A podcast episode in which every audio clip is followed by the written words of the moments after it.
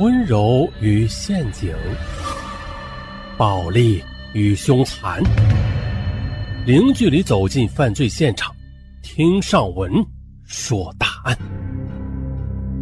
本节目由喜马拉雅独家播出。本期大案：山村中的迷离命案。二零零一年某天清晨，随着一阵急促的警铃声响起，电话那头传来了极度恐慌的报案声：“喂，院子里有人，人血，有人死！”哎，这报案人显然是受到了巨大的惊吓，无法准确的说出具体的情况。这时，另外一个人的声音从电话里传了出来：“啊，我们是神山寨的，这里出大事了，你们快来吧！”根据电话定位。接警员就拨通了团风县刑侦大队和高平派出所的电话。神山寨在大山里，山路崎岖蜿蜒。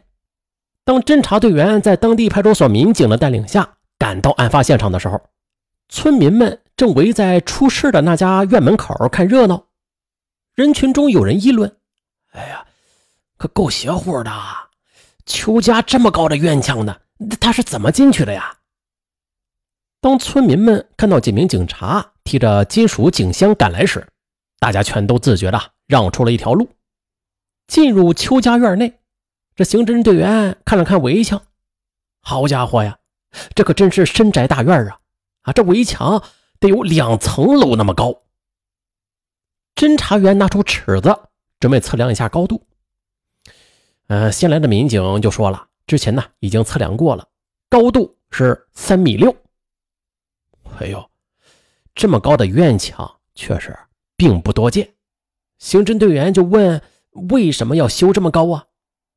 民警说：“啊，这个村子离山很近，为了防止野兽或者石头从山上滚下来伤人，所以这里家庭条件但凡是好一点的，都会将这围墙修得高一点，就是为了保证安全。”这时，房主邱某走过来。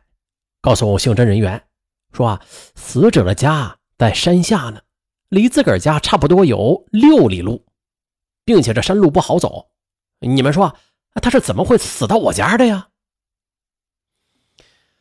再来看这个死者，此刻正倚靠在山墙边，头发凌乱，双目微睁，这嘴角还有流血的痕迹，样貌非常的狰狞可怖。从尸检情况来看。死者是被人勒死的，脖子上有明显的勒痕，口袋里还有几片皱巴巴的蚕豆叶子。乡亲们，昨晚有没有人听到外边有什么动静啊？侦查员问道。哎，这昨天半夜好像是听到有咚的一声响，不过我们这里半夜啊，经常有些奇奇怪怪的声音，所以就没有太注意。哎，奇奇怪怪的声音。侦查队员转过头来看向派出所民警，这眼神中带着质疑。民警点了点头，表示同意。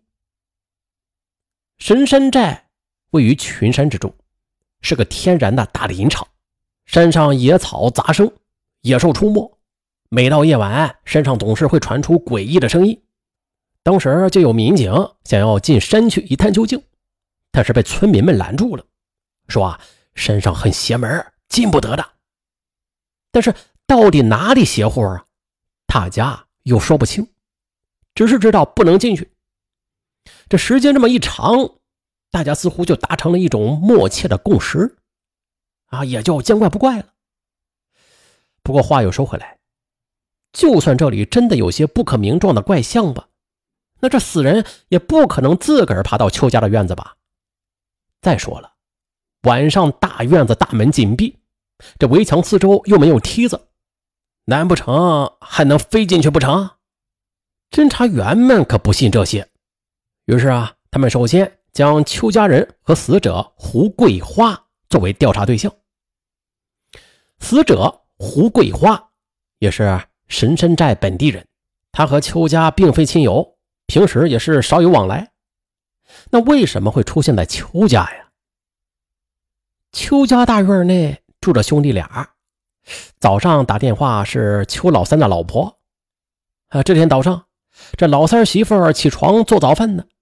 当他睡眼惺忪的走到院子里的时候，就惊讶的发现，哎，有个人坐在他家的这墙角下。不可能啊！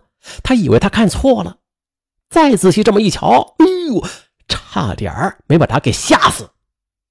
只见呢，坐着的那个人半睁着眼，一张惨白的脸正看着他呢。哎呀！这老三媳妇一声惨叫，将屋内的其他人也都惊醒了。大家出来一看，也是一脸的恐惧。随后，老三媳妇就拨打了报警电话。由于恐慌，一开始话都说不清楚的，就是他。侦查员在询问了当时的情况之后，又在院外的五米处发现了死者的一双鞋，在二十米处外还发现了一块长约五米的石板。邱家院外的蚕豆地也是有明显的被踩压的痕迹。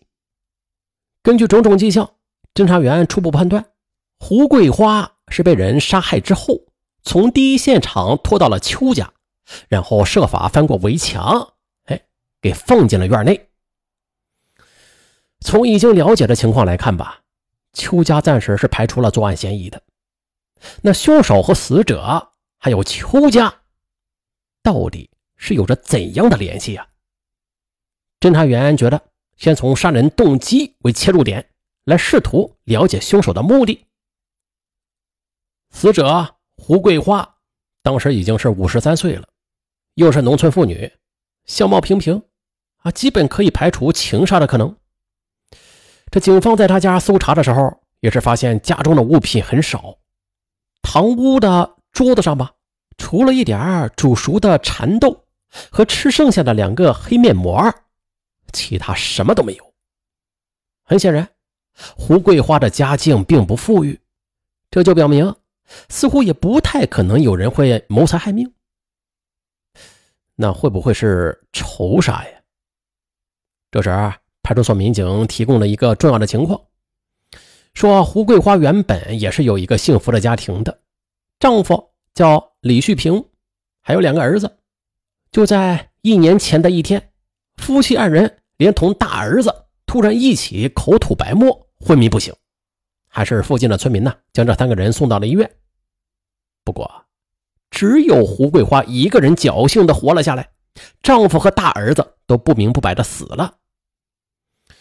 当时啊，他们三个人的胃内容物里边都是检测出了毒鼠强的成分。当时啊，这警方勘查过现场。否定了这家人想要自杀的可能性，也排除了误食的可能。只不过当时将村子里的人来来回回的查了好几遍，也没有查出任何真相。没想到啊，这胡桂花刚刚从鬼门关上走了一回呢，仅仅一年的时间，她还是死了，而且死的是更加的离奇。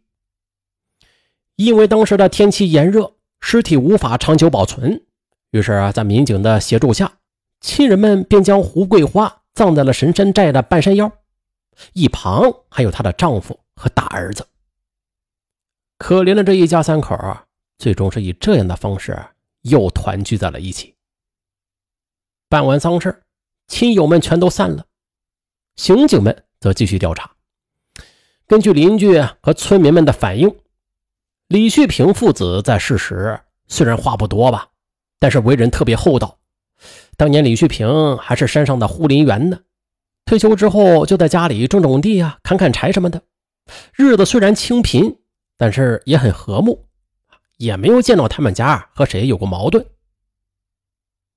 不过这时，有村民向办案人员就提供了一个重要的线索，说丈夫和大儿子去世之后啊，这胡桂花经常在一户姓陈的村民门口骂街。陈家人对此颇为不满，并且还曾扬言说要让他闭嘴。经过侦查员的走访了解，原来李旭平在世的时候，曾经因为地基的事情，啊和这陈家发生过矛盾。后来李家得到了地基，不过从此啊两家就再无往来了。